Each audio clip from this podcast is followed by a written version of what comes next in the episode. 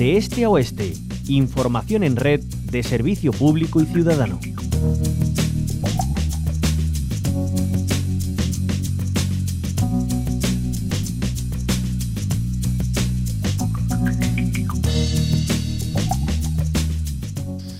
Hablamos ahora de economía y de la última advertencia de los autónomos. UPTA, la Unión de Profesionales y Trabajadores Autónomos, alerta del crecimiento de la brecha en las pensiones y tacha al sistema de incoherente. Queremos saber por qué. Lo hacemos con su presidente, Eduardo Abad. Bienvenido a la onda local de Andalucía. Muchísimas gracias por llamarnos. En primer lugar, bueno, Eduardo Abad, eh, dicen que se abre la brecha, eh, que es, el sistema es incoherente. ¿De qué cifras estamos hablando? ¿Cómo son las pensiones de los autónomos? Bueno, las pensiones de los autónomos en general son pensiones que apenas llegan a los 700 euros al mes. Estamos hablando de pensiones que están catalogadas por debajo del umbral de la pobreza, que sabes que está situado en 80 perdón, 800 euros mensuales. Las pensiones de los autónomos, además, las pensiones eh, desde el punto de vista eh, en general, es decir, la media de las pensiones, de todas las pensiones, si hablamos de la pensión de jubilación, apenas se sitúa en 780 euros la media de la pensión de jubilación.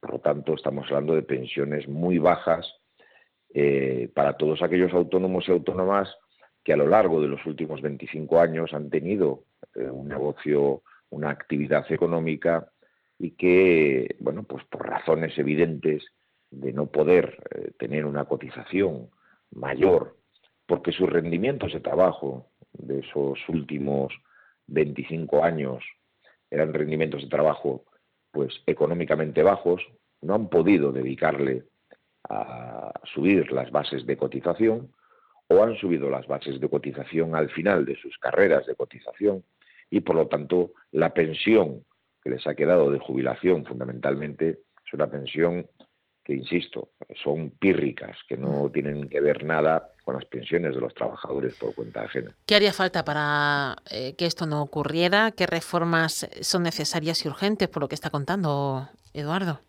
Bueno, evidentemente las pensiones del futuro van a ser mejores pensiones porque el nuevo sistema de cotización hará que los autónomos coticen en función de sus rendimientos reales, ¿no? Y cuando los autónomos y autónomas cotizamos por nuestros rendimientos, es decir, por el por lo que nos eh, llevamos a nuestra casa todos los meses, por lo que declaramos en, el IRPF, en el impuesto a la renta, las personas físicas, lógicamente eh, va a estar directamente relacionado con una mejor cotización para muchos de ellos, para muchos de los autónomos de Andalucía, pero también, eh, evidentemente, hay que hacer un esfuerzo a la hora de cotizar un poco más. Pero el problema no radica en el futuro, el, problema radica en el presente.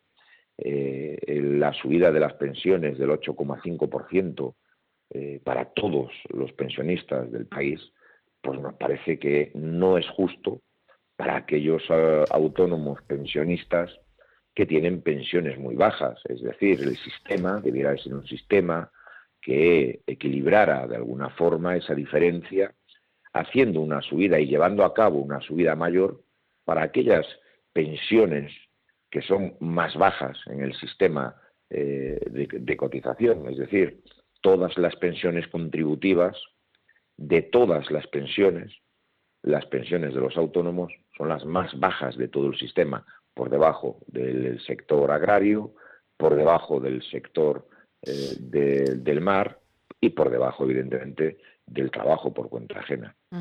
¿Esto se ha trasladado de alguna manera? ¿Se está negociando? ¿Hay alguna posibilidad de que, de que, bueno, de que esa reforma incluya, esa subida, incluya eh, pues una mirada especial para los autónomos? Bueno, en eso estamos, ¿no? En eso estamos. Estamos trabajando con el Ministerio de Inclusión y Seguridad Social para que precisamente eh, podamos eh, estudiar la fórmula o poner en marcha una fórmula distinta para subir las pensiones de nuestro colectivo, las pensiones que están ahora mismo percibiéndose. Porque, eh, fíjate, no tiene ningún sentido que un pensionista que procede también puede ser que procede del mundo del trabajo autónomo, que tiene una pensión media de 1.400 euros, la subida sea mensualmente de 140 aproximadamente, mientras que la pensión de jubilación de un autónomo eh, con una pensión de 700 euros, la subida es de 56.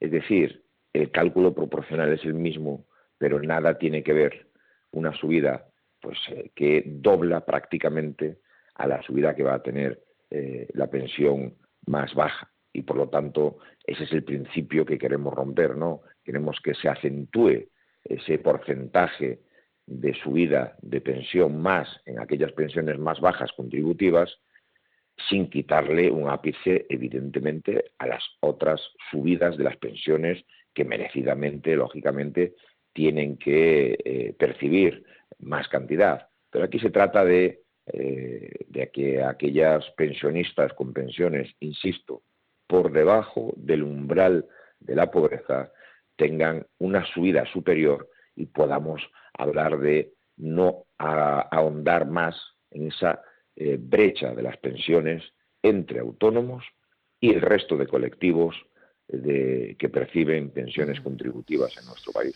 Bueno, pues esperemos que sus eh, peticiones sean escuchadas finalmente, que se solucione esta, esta situación y de, forma definitiva, no solamente como bien dice Eduardo Abad para el presente y no, y no ya mirando al futuro. Eh, como presidente de UPTA, de la Unión de Profesionales y Trabajadores Autónomos, muchísimas gracias como siempre por atendernos en la onda local de Andalucía.